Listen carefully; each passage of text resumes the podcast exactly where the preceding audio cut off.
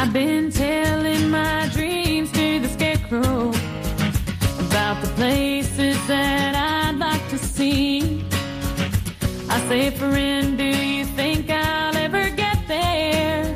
Profesionales con Corazón, un programa dirigido por Borja Milans del Bosch. So I confess my sins to the preacher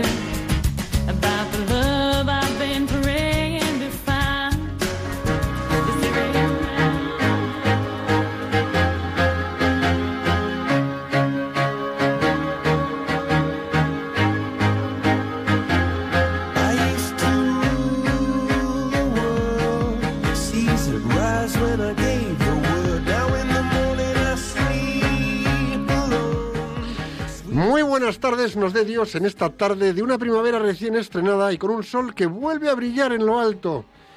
Nuevo programa que añadimos en este recorrido de compromiso con los valores que queremos recuperar para los corazones de todos los profesionales y también de todos vosotros.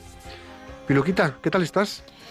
Pues bien, más bien te diría muy bien, que es como Bien. debe de ser. Y bueno, pues muy contenta, sobre todo muy contenta de poder compartir con todos vosotros otro viernes en este programa que hacemos con tanta ilusión y que lo hacemos no para nosotros, sino para toda la gente que lo escucha.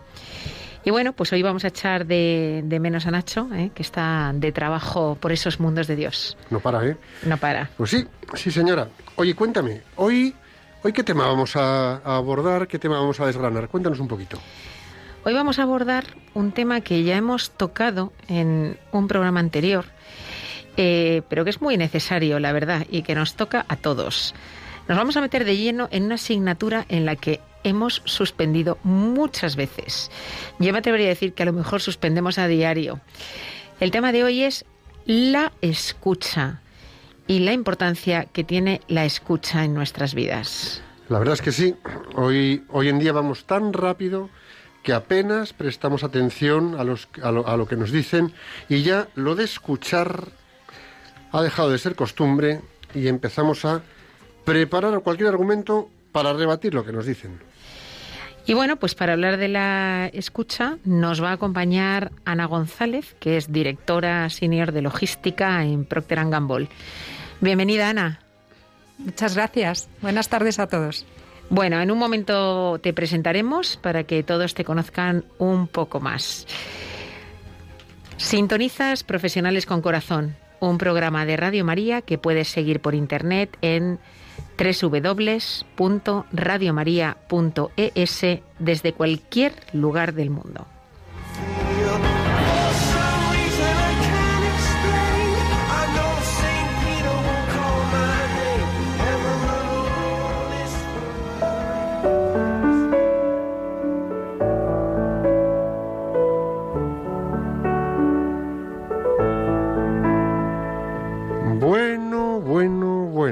Estamos en momento de reflexión con Piluca. Así que cuéntanos, Piluquita, ¿qué frase no- nos, nos- nos traes hoy? Hoy os traigo una frase del rey Luis IX, que es conocido como San Luis, rey de Francia, y que tengo que decir que me ha encantado. Y dice así, escuchar con paciencia es a veces la mayor caridad que podemos dar. Y voy a repetirla de nuevo porque algo tan sencillo y que todos podemos hacer tiene mucho para reflexionar. Escuchar con paciencia es a veces la mayor caridad que podemos dar.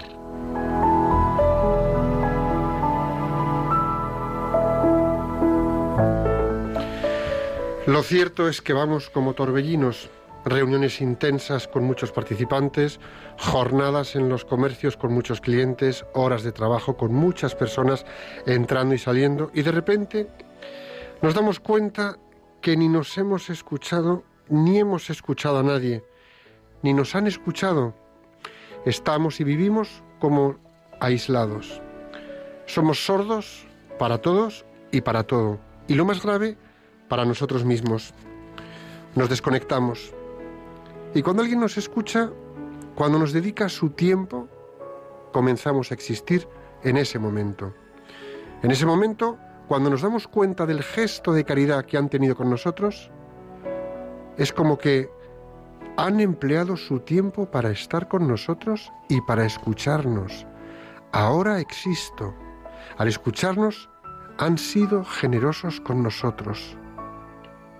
Y cabe preguntarse, ¿somos nosotros generosos con los demás? Qué poca caridad mostramos al negar la escucha. Vamos a ponernos en situación por un momento. Empezamos a hablar a alguien, alguien, y te das cuenta de que te niega la escucha. Es como si no existieses para esa persona. Nos habla alguien y no escuchamos. Y esa persona, lógicamente, dejará de hablarnos y nos aislaremos los dos. Hoy por hoy creemos que todos escuchamos bien, pero la realidad es que para escuchar bien debemos desplegar paciencia. Debemos dedicar nuestro tiempo y atención a los otros. Y esperamos que esos otros nos destinen su tiempo y atención. Pero el caso es que nos lo negamos unos a otros. Y todos estamos esperando ese regalo caritativo que ser escuchados con atención. Cuando nos sentimos escuchados, revivimos, comenzamos a creer en nosotros mismos y en las personas, y a partir de ahí podemos relacionarnos más y mejor, y podemos aprender de los otros y crecer. Lo importante es que desarrollemos la capacidad de escuchar para darnos a los demás, para darnos a esos que también necesitan ser escuchados.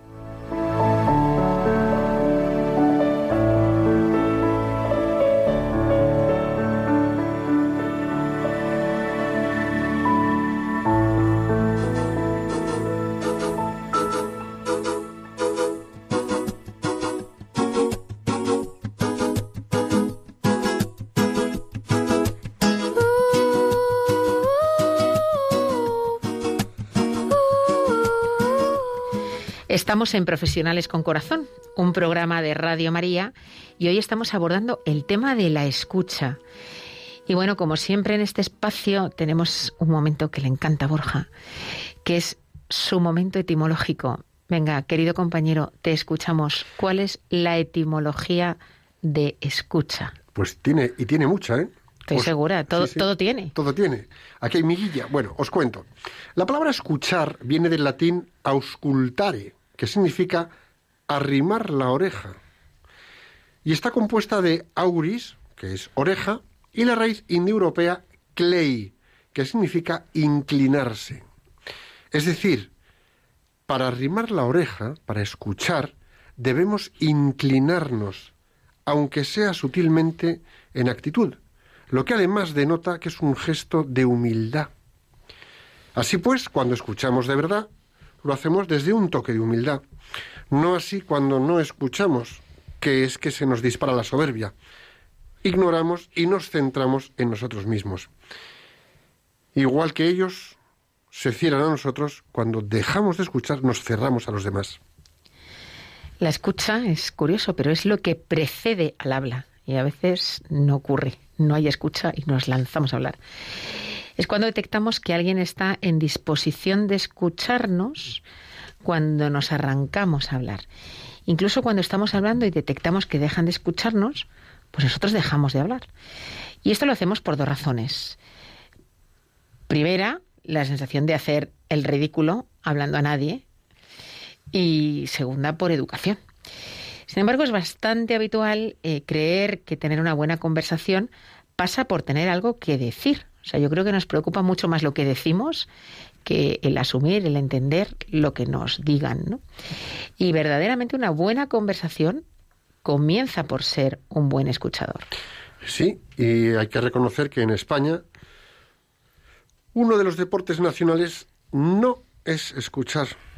Es triste, pero no, aquí en España no escuchamos, somos muy ruidosos. En otras palabras, la importancia que tengo yo prevalece sobre ti y por eso yo digo lo mío antes de que tú digas lo tuyo. Y si no tengo nada que decir, pues te ignoro y te aparto, porque primero sería lo que yo tengo que decir. Es decir, que esto al final lo que hacemos es convertir las relaciones y las conversaciones, por llamarlo algo, en pulsos dialécticos en los que las dos partes acabamos desgastados y sin encuentro.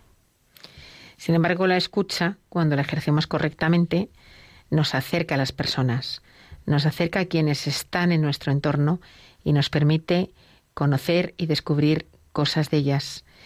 Es la mejor herramienta para el aprendizaje, sin ninguna duda, porque uno no se alimenta a sí mismo fácilmente, se alimenta de, de lo que le viene de fuera, se alimenta de otros, y para establecer buenas relaciones. La escucha es fundamental en la relación. Y bueno, pues esto dicho así parece muy obvio, pero la realidad es que cuando ponemos en práctica se nos desvela contundente eh, y no es fácil. Y además de verdad. Porque, mira, además, para realizar una buena escucha, lo que tenemos que hacer es lograr poner la atención en el interlocutor. No solo en lo que dice, sino en cómo lo dice, para qué lo dice. Una cosa es lo que dice y otra cosa lo que va debajo de lo que dice. Y lo que siente. Una intencionalidad, un dolor, una alegría. Y es que escuchar así sería subir el nivel en la calidad de escucha.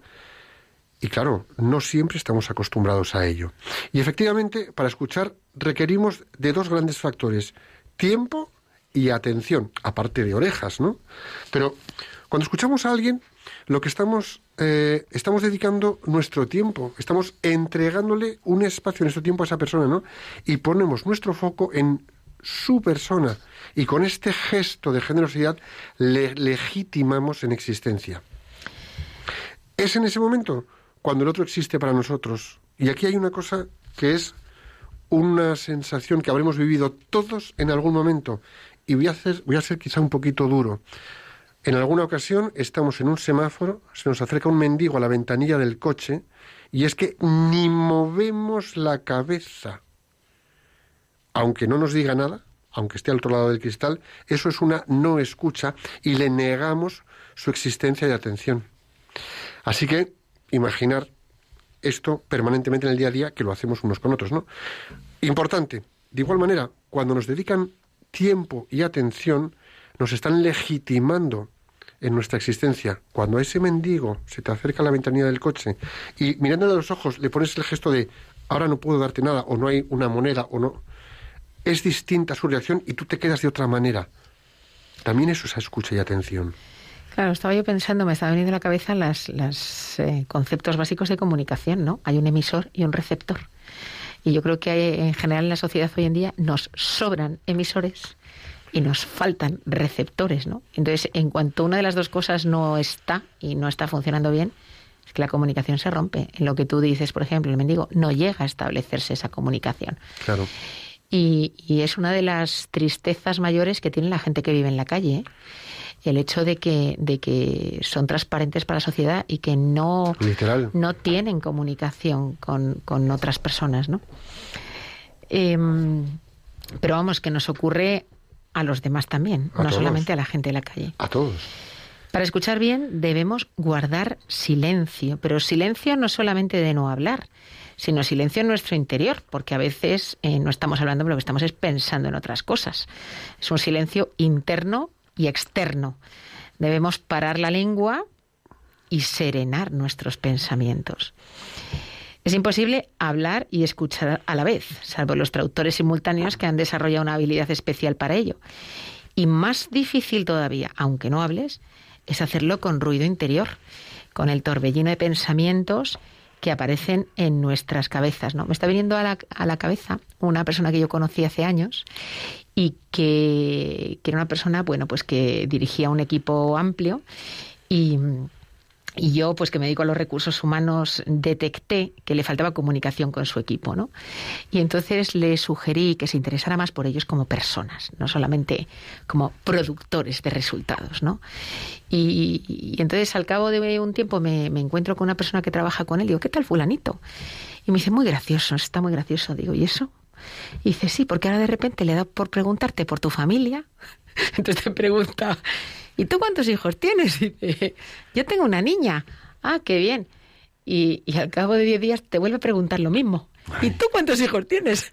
O sea que el pobre lo intentaba, pero no escuchaba, no asimilaba, no le interesaba realmente, ¿no? Y, y eso también lo detectamos, ¿no? Cuando realmente es más una pose que un interés por lo que te están transmitiendo y, y tu cabeza a lo mejor está en otras cosas. La escucha nos abre a la comprensión del otro, nos permite que seamos comprendidos. Gracias a ella tendemos puentes de comunicación y esos puentes pues nos permiten establecer relaciones y relacionarnos de forma confiable. Cuando nos sentimos escuchados, sentimos que podemos confiar en quien nos escucha. Y esto mismo sucede cuando somos nosotros los que escuchamos con atención a otra persona. Enseguida se establecen puentes de confianza. Sí. Y luego, fíjate, aunque se produce a través de las orejas y los oídos, tenemos que diferenciar, ¿no? Una cosa es oír y otra cosa es escuchar. Oímos cuando percibimos, observamos y sentimos. Eso es lo normal, eso es el día a día cotidiano. Pero escuchamos cuando lo que percibimos lo observamos y sentimos, lo interpretamos, comprendemos y nos permite alcanzar una dimensión de conocimiento de nuestro interlocutor, de nuestro interlocutor mayor de la que teníamos, ¿no?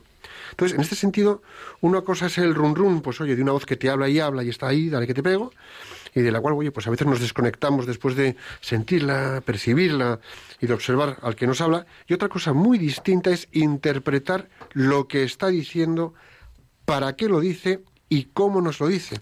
Es decir, hay algo más detrás de las palabras que simplemente nos llegan, ¿no?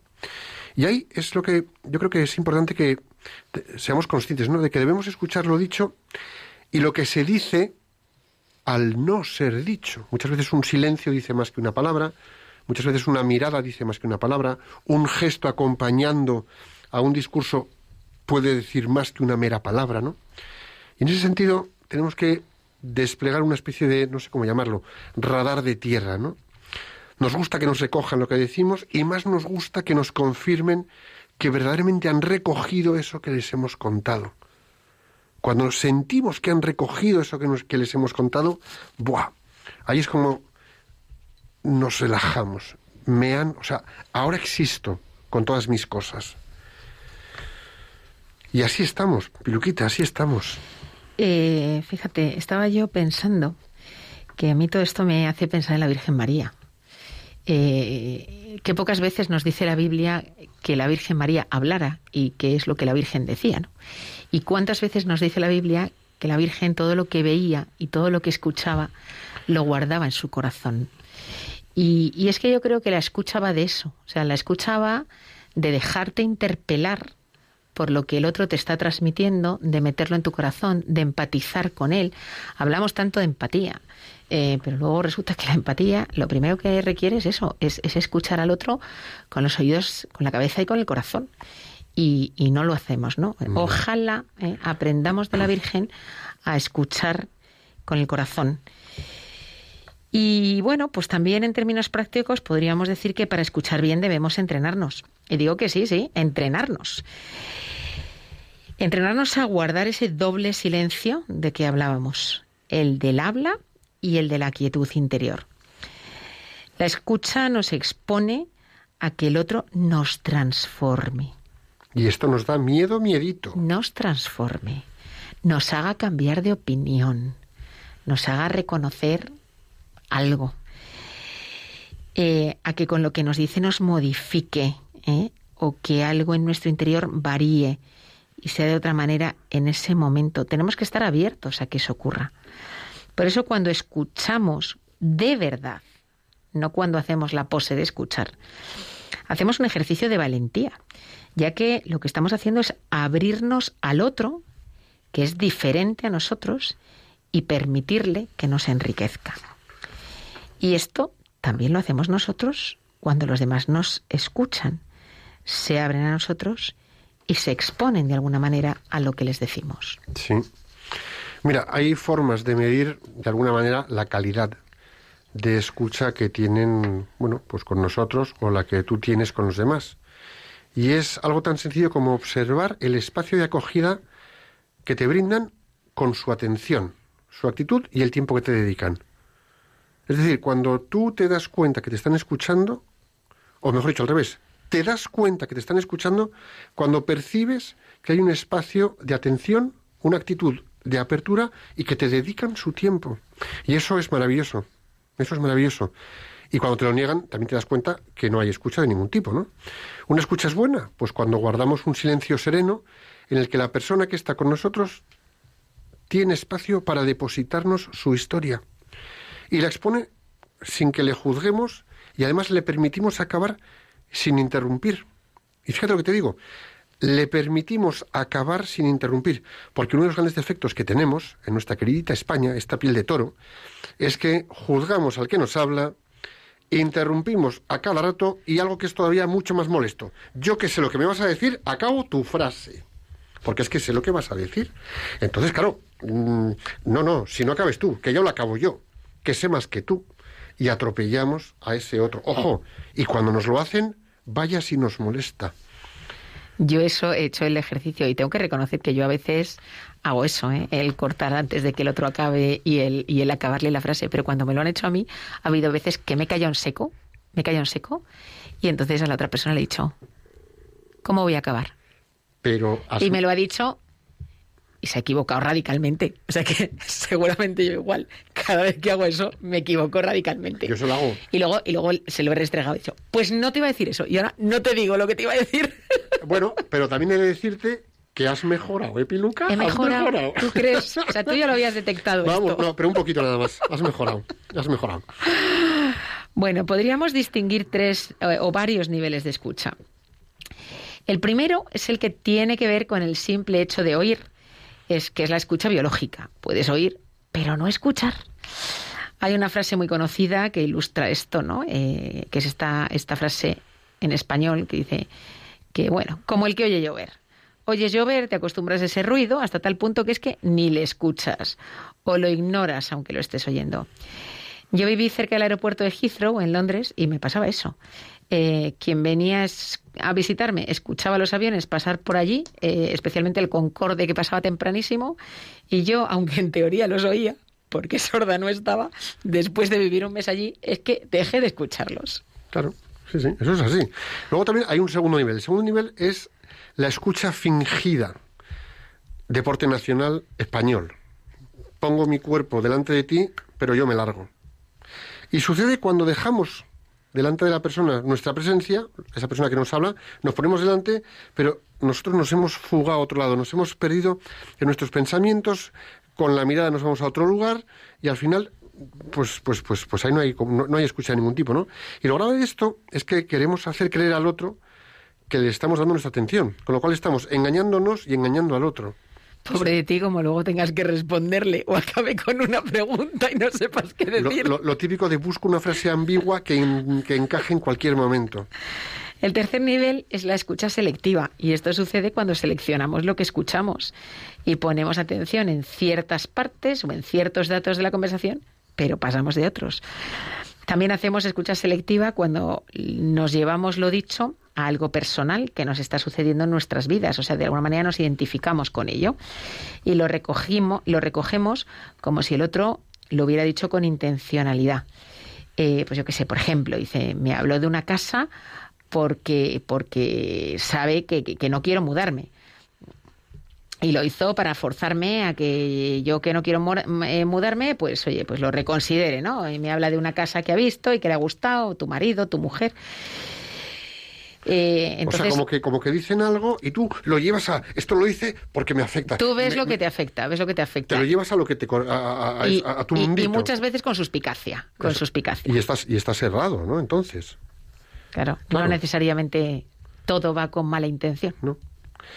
El cuarto nivel, pues es ese- esa escucha en la que podríamos llamar, no sé cómo llamarlo, escucha activa, que es, está en todas partes, hablamos de ella, pero la escucha activa realmente, re- realmente prestamos atención, realmente entendemos y asimilamos y tomamos conciencia sobre lo que estamos oyendo y el nivel de interrelación, que aunque sea muy bueno, es, es real, o a veces esta escucha activa está casi casi convertida en un partido de tenis de devolver pelota, que eso también existe, ¿eh? Cuidado, la conversación en escucha activa es buena, pero ojo, que si jugamos a devolver pelota ya es distinto. Y finalmente tenemos un quinto nivel que sería la escucha empática. Y esta escu- escucha se produce cuando damos un salto del yo en mis circunstancias y escuchamos al otro desde sus circunstancias. Dicho con otras palabras, cuando escuchamos a nuestro interlocutor desde sus oídos, vemos desde sus ojos, sentimos desde sus propias emociones y tomamos dimensión de sus circunstancias. Y con esta escucha es con la que verdaderamente conectamos con las otras personas. Y este es el nivel que le podríamos llamar lo que decíamos antes, el nivel de la escucha de la Virgen María, eh, que escuchaba y guardaba las palabras y los acontecimientos meditándolos en su corazón. Es la escucha con el corazón. No te limitas a procesar con la mente, sino que realmente sientes con lo que escuchas eres capaz de, captar y de percibir el sentir de la persona a quien estás escuchando, de captar lo que hay debajo de sus palabras. Y realmente escuchas mucho más que meras palabras.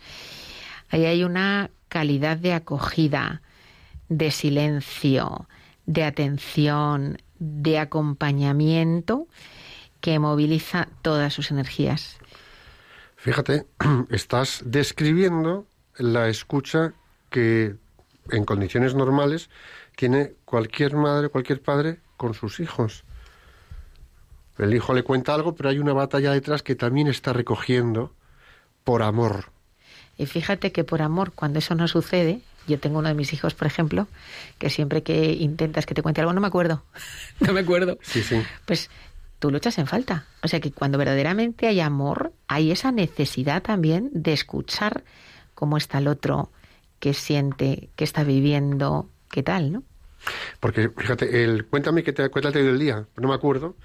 A veces es una pregunta rutinaria, que es un cubre el expediente de interés de padre y ya veremos si me cuenta o no. Pero de repente te juntas en el sofá con tu hijo, oye, cuéntame, ¿cómo te ha ido hoy? Y en ese momento sí que se abre, porque ahí hay un amor distinto, ¿no?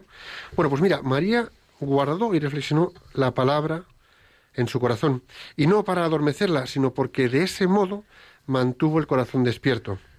Y cuando algo salta y se queda en el corazón, algo vuelve después a brotar del corazón hacia afuera. Es decir, hay algo que nos entra en el corazón, se nos queda en esa escucha que hemos hecho con amor y de repente devolvemos algo, ¿no? La verdad es que vamos acelerados por la vida mucho. Y en el trabajo y fuera de él, bueno, pues es que es la vida, ¿no?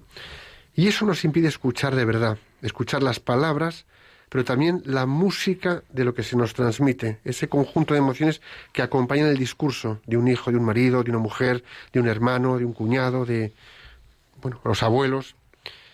Y eso es importante, escuchar las palabras, pero también también eso que hay detrás. Tenemos la atención dividida al tratar de hacer demasiadas cosas al mismo tiempo. Y la realidad es que para escuchar tenemos que estar completamente conectados por dos razones. Porque si no, no lo vamos a captar todos, se nos van a, escapar detalles.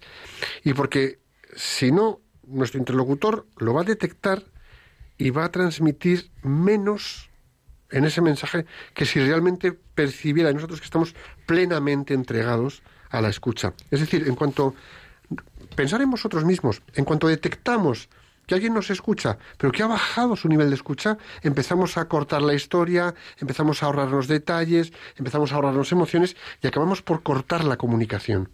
Eso es una pena, porque estamos impidiendo que nos transmita algo que es importante para esa persona. Y en otras ocasiones no es por velocidad vital, sino porque no queremos complicarnos la vida.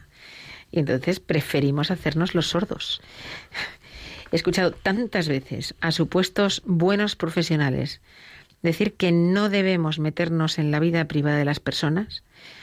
Y cuando decían eso, en realidad lo que estaban diciendo era no me quiero meter en complicaciones, que se busque la vida para cuestiones personales. A ver si ahora voy a tener que ayudarle. Lo has clavado, ¿eh? Lo has clavado. Así de veces lo he oído, Borja. Sí.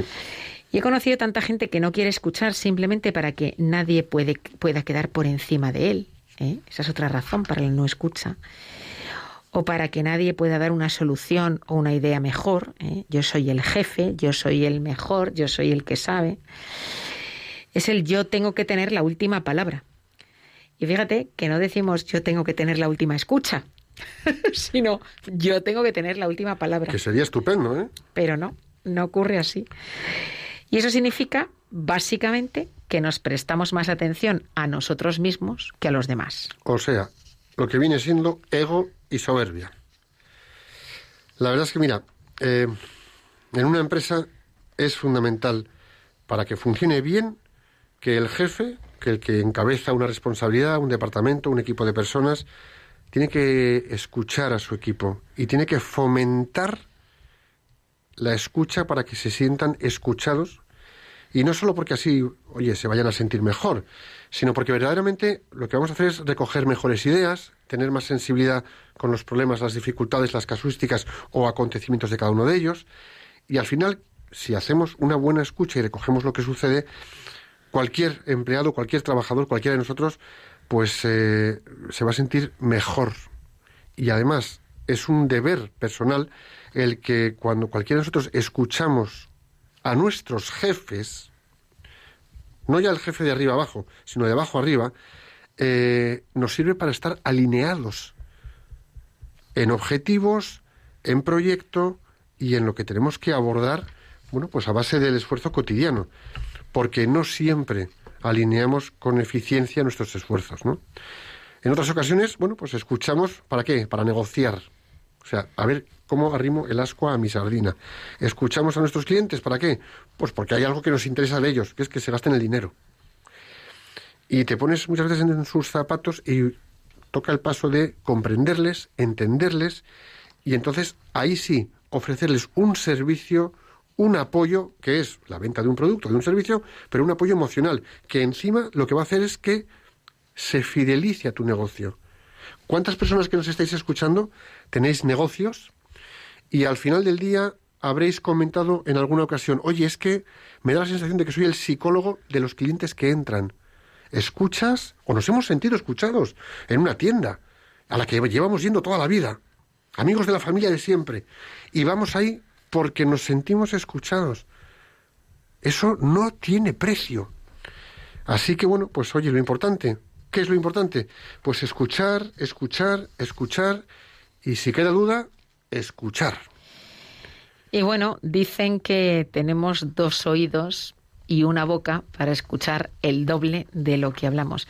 Pero bueno, la Biblia también nos dice, no solamente los dichos populares, si Dios nos ha dado oídos, será por algo. Y la Biblia en San Marcos nos dice, el que tenga oídos para escuchar, que escuche.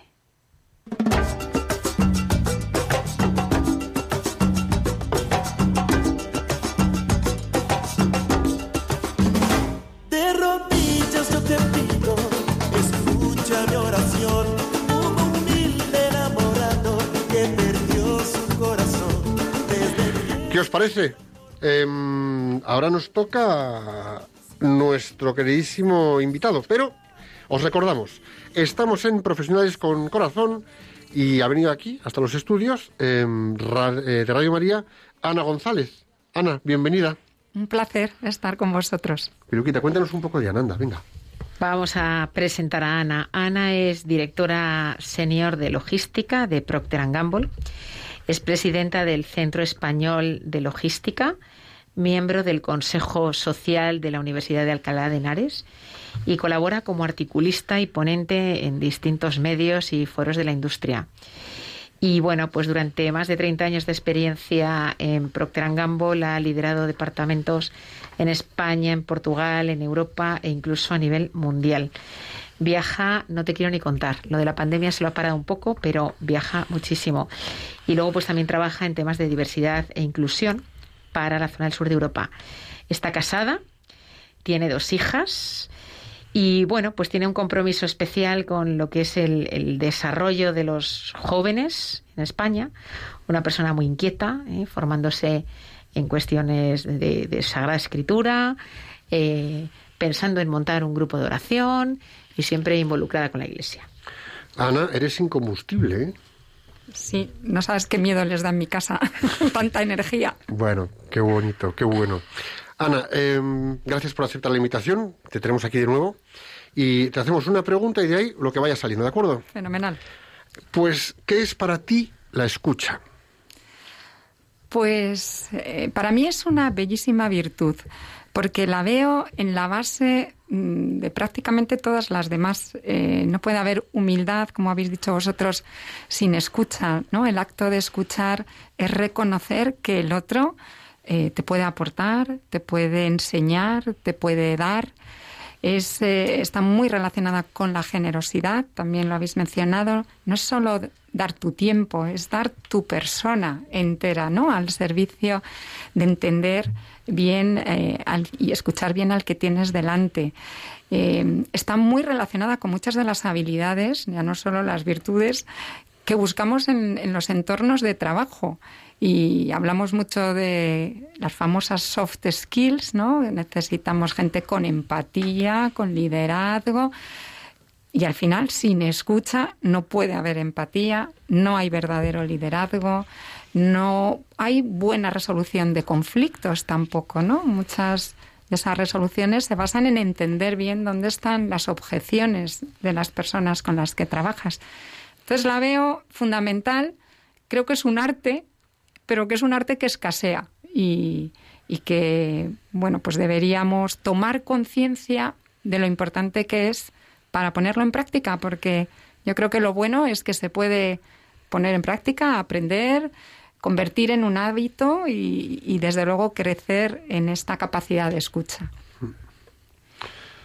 ¿Qué te ha aportado a ti la escucha, Ana? ¿Qué situaciones has vivido eh, en las que, bueno, pues visto ahora retrospectivamente digas, bueno, yo creo que, que la escucha aquí ha sido fundamental, ¿no? O-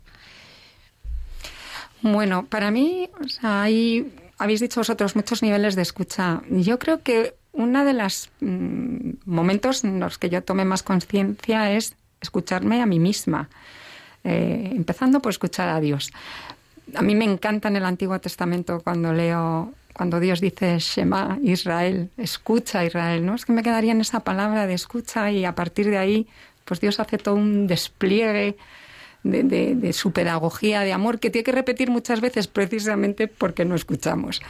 Entonces, empezando por hacer un silencio que me permita escuchar en mi interior, eh, tener yo pues reflexiones profundas, ¿no? La mano de Dios sobre las cuestiones importantes de la vida para luego llevarlo a, a es- a escuchar a los demás. En el ámbito del trabajo, muy cotidianas esas situaciones, ¿no? De, de escuchar. Yo trabajo con clientes y cuántas veces eh, hay conflictos a los que no sería necesario llegar si hubiéramos escuchado bien dónde están sus prioridades, sus preocupaciones, sus estrategias y sus objeciones.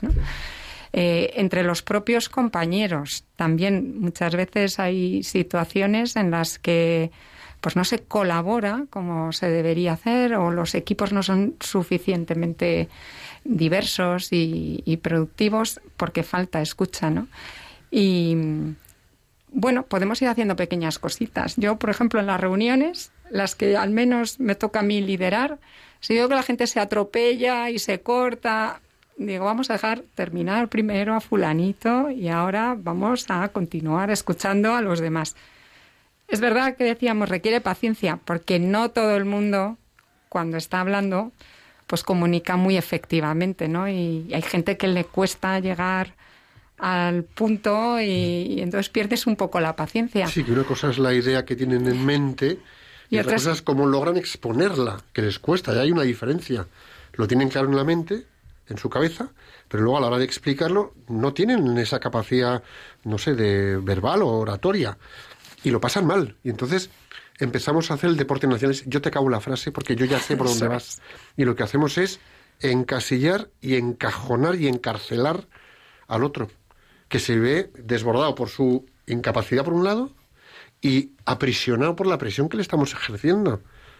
Y eso pasa en compañeros de trabajo, pasa entre compañeros de departamentos, pasa a la hora de alinear objetivos, trabajar en un equipo. O sea, es que es tremendo. el daño que nos hacemos cuando caemos en ese error, ¿no? Sí. Es ver- hay que, hay, mi experiencia es que con mucha educación, pues también hay que ayudar al que comunica, ¿no? A, a ir centrándose. Pero ahí está ese paso a la paciencia, ¿no? No todo el mundo es el supercomunicador, pues ahí tienes tu granito de, de paciencia para poder ejercitar. No sé si alguna vez os ha pasado lo de acaba rápido que no tengo más tiempo. O Entonces, ve al grano, Sí, es como ya, ya me ha pasado por encima ese, ese carro de combate. Ya me ha dejado planchado. Se te quitan las ganas, ¿verdad? Me está viniendo a la cabeza otro hijo mío. No, que, que, que aparece poco por casa. le tienes que decir cosas y entonces cuando le vas a decir algo te dice, mamá tienes cinco minutos, ¿eh? Vamos, eso es, Así empieza la conversación. eso es gestión del tiempo o gestión de la escucha. Efectivamente. Yo, eh, un eh, director general de Procter Gamble anterior decía, y me gustaba mucho la frase, que lo que teníamos que preguntarnos es, ¿estoy escuchando o estoy esperando para hablar?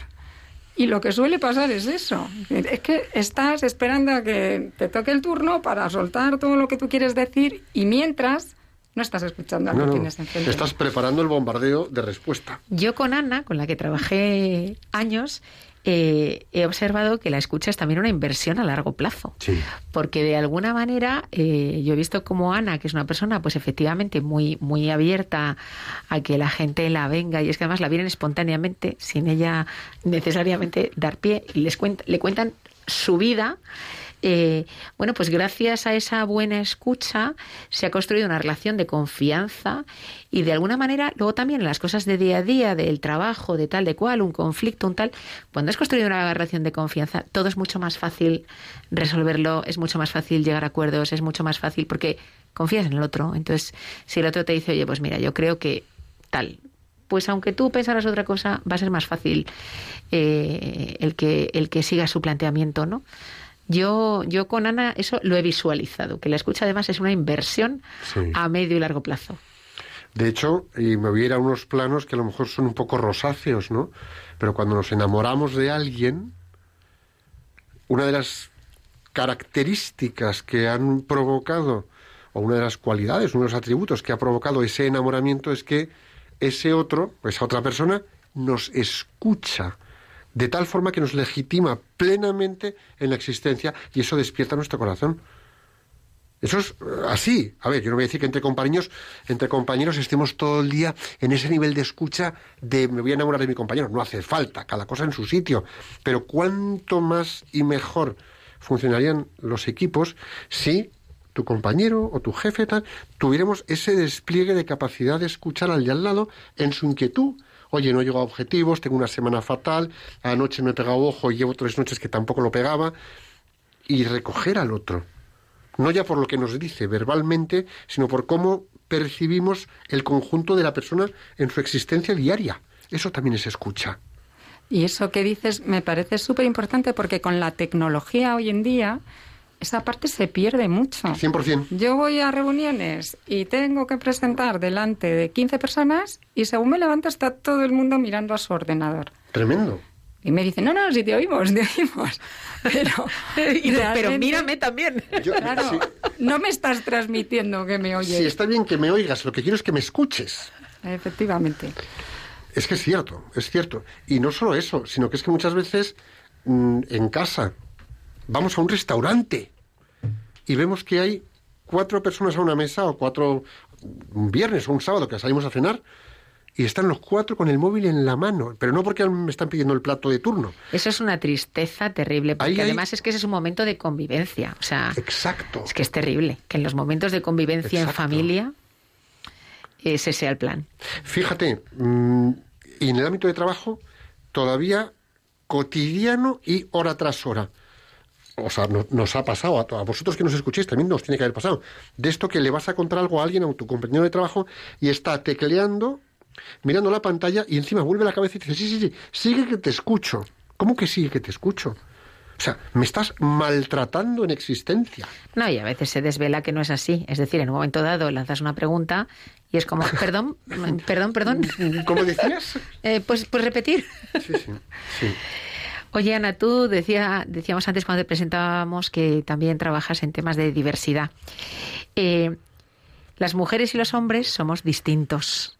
Como somos distintos, somos complementarios. Pero claro, cuando uno es distinto del otro, eh, es difícil comprender al otro, es difícil saber lo que el otro necesita. Es más fácil comportarte como tú eres, ¿no? Eh, que no pensar en lo que el otro necesita. ¿Quién necesita ser más escuchado y quién escucha mejor? ¿El hombre o la mujer? Vamos a tomar conciencia, aunque, aunque sea generalizable eh, eh, y siempre hay excepciones, ¿no? Pero en términos generales, ¿quién necesita ser más escuchado y quién escucha mejor? Bueno, yo no quiero caer en estereotipos, pero hay muchos estudios, ¿no? De que hay una tendencia natural en los hombres a hablar más y en las mujeres, eh, pues, a hablar menos, eh, querríamos decir escuchando más, pero bueno, como estamos viendo lo complejo que es la escucha, no me atrevo a decir que esa, esa parte sea con una escucha más activa. Pero de eso se tomó conciencia porque es verdad que las que hemos trabajado, ¿no? como mi caso y sobre todo hace 30 años, en entornos en los que había muy poca presencia femenina, es que era imposible entrar en en baza, meter baza en una reunión. Estás hablando en contextos profesionales, no, no en tu casa con tu familia, ¿no? Sí, no, en mi casa sí me oyen.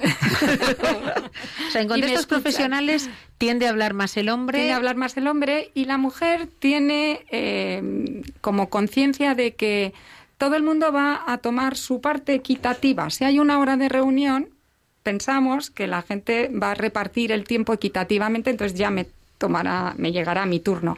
Y eso no es así. Eso te vas dando cuenta con la experiencia de que a lo mejor ese turno de forma natural no te llega, ¿no? Entonces, eh, las mujeres tenemos que hacer por el esfuerzo a veces de, que se nos escuche. También es muy gracioso, tú y yo hemos trabajado juntas en el ámbito de la diversidad, como mm, hoy escuchábamos decir, oye, estoy en una reunión, digo una cosa, nadie reacciona y al cabo de un rato un chico dice lo mismo y todo el mundo, oh, qué buen punto, ¿no? Y es una frustración. Es como no me, no me han escuchado. Eso lo dije yo antes. que he dicho mal. Crea mucha frustración, crea esa falta de confianza, también de confianza en una misma, ¿no? Porque la próxima vez, pues igual dices, ya no digo nada. Eh, y se deja de enriquecer, ¿no? El equipo con, con las opiniones y los puntos de vista que tenemos. ¿Y en el ámbito personal? ¿Es distinto o es igual? Bueno, en el ámbito personal yo creo que también, de for- hablando de forma general, la mujer necesita hablar. Necesita hablar, es su forma de quitarse estrés, de amainar las preocupaciones. eh, y en general al hombre eso no le gusta mucho, mi experiencia. El hombre se habla siempre de que lo que él se relaja entrando en la cueva, ¿no? en su espacio personal, eh, donde se evade, pues viendo un partido de fútbol o lo Sí. que sea. Pero ahí se fue- genera un conflicto. Alguien que quiere hablar y ser escuchado y alguien que quiere meterse O sea, más dentro de la cueva. Que él en general, entre comillas, fomenta menos la comunicación, ¿no? Porque por un lado habla menos, pero por otro lado tampoco le seduce la idea de tener que escuchar todo lo que la mujer le quiere transmitir, ¿no? Pero he de levantar aquí el dedo y pedir la palabra si ustedes me la otorgan. Esto está tomando Vamos a. Pensarlo, Estáis a empezando a, apretar. No, pero mira, hay una cosa que como hombre, como hombre puedo reconocer, y lo reconozco, que es una delicia.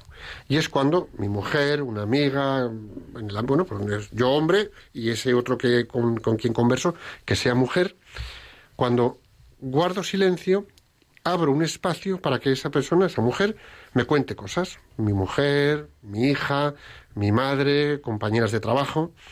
El escuchar cómo una mujer vuelca tus, sus cosas y te transmite inquietudes, dos, tres palabras, una, dos preguntas como mucho, y se queda bien, después de exponer lo que tiene, la inquietud, o preocupación, alegría o, o cosa, para mí es impresionantemente bello. Yo me encanta, me Impresionantemente encanta bello. saber que para ti es una delicia, porque yo creo que para la mujer es una delicia el sentirse escuchada Claro. por su marido. Claro. Eh, y, y- y como la tendencia natural, como tú dices, no es esa, no es lo que al hombre le sale necesariamente, pues yo creo que es importante, ¿no? Que, que- que se tome conciencia de ello. Pero ahí es cuando y no ya hombres, pero todos, en esa escucha, cuando nos ponemos al servicio del otro.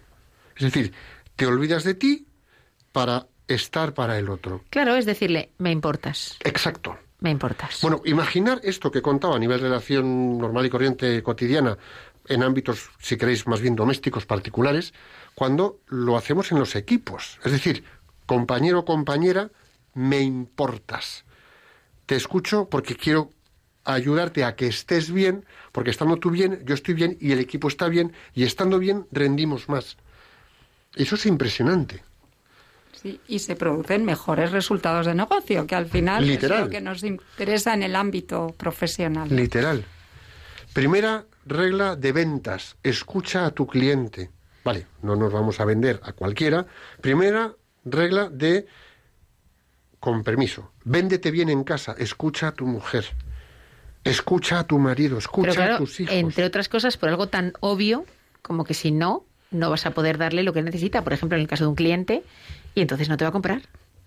O sea, si le escuchas, le vas a poder dar lo que necesita o, o darle los argumentos en la línea que él necesita o la reflexión que está esperando. Y entonces es cuando va a, a entrar en lo que tú crees que, que conviene entrar. Llevado a cliente. Ahora ponlo en tu marido, en tu mujer, en tus hijos. Vamos, tu mujer te va a adorar Imagínate. si escuchas así. Bueno, Y, y en el ámbito, bueno, yo diría, y además, escucha siempre que puedas, porque hay veces que se producen momentos, ¿no?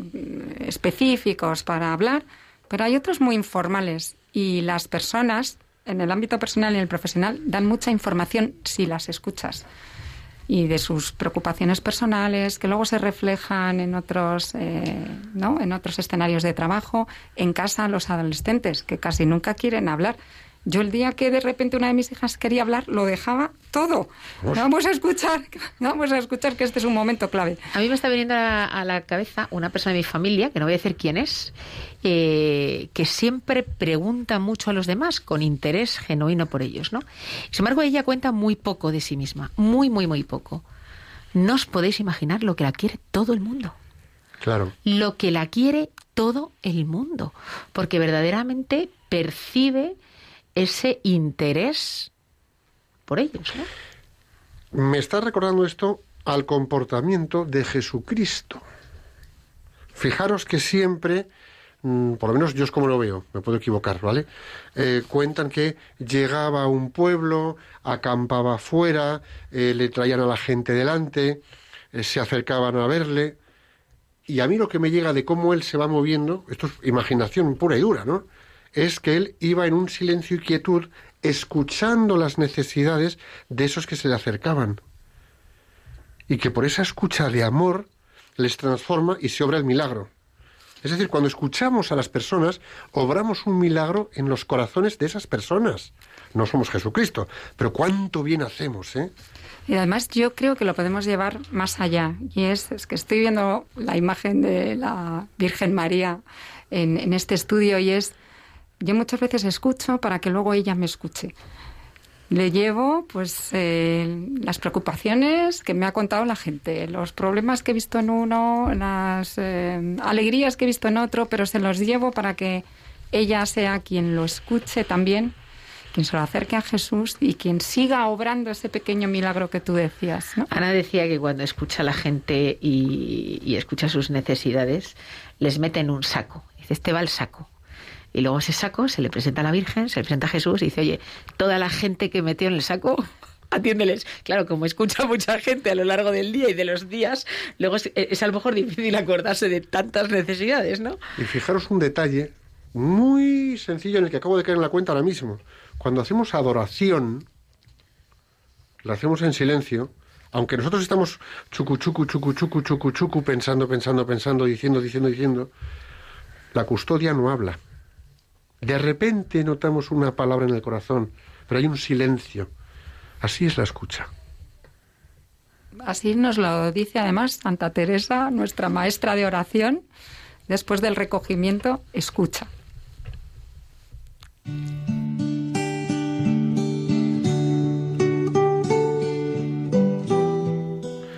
Señor, te pedimos que todas las personas que nos están escuchando sean capaces de desplegar la escucha, necesaria para desarrollar plenamente las capacidades que de ti han recibido y así contribuir al bien de las personas que pongas en su camino profesional y familiar.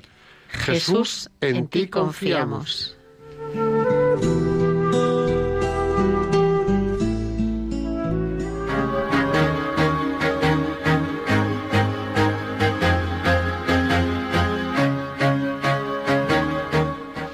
Increíble, ya nos hemos devorado los 55 minutos del programa. Ana, muchas gracias por compartir tu tiempo con nosotros en Radio María. Nos ha encantado no solo tenerte otra vez entre nosotros, que ya es tu tercer programa, sino escucharte. Muchas gracias. Me siento como en casa. Cuando queráis, ya sabéis. Pues Ana, aquí te traeremos más veces, claro que sí. Gracias una vez más, Peluquita, qué buena idea haberla traído de nuevo al programa. Por vuestra generosidad, un millón de gracias. Y queridos todos, aprovechad lo que queda de cuaresma, escuchad a Jesús en vuestros corazones y disfrutad del descanso y la oración en esta recuperada Semana Santa que tanto amamos y anhelábamos. El Sagrado Corazón de Jesús le dijo a Santa Maravillas, España se salvará por la oración. Dicho esto, volvemos a encontrar en las ondas el próximo 29 de abril, 29 de abril, de 5 a 6 de la tarde, una hora menos en Canarias, aquí en Radio María. Hasta entonces, rezad a la Inmaculada Concepción y a Santiago Apóstol para que nuestra tierra de María sea siempre patria de todos los españoles. Que Dios os bendiga y la Virgen os proteja.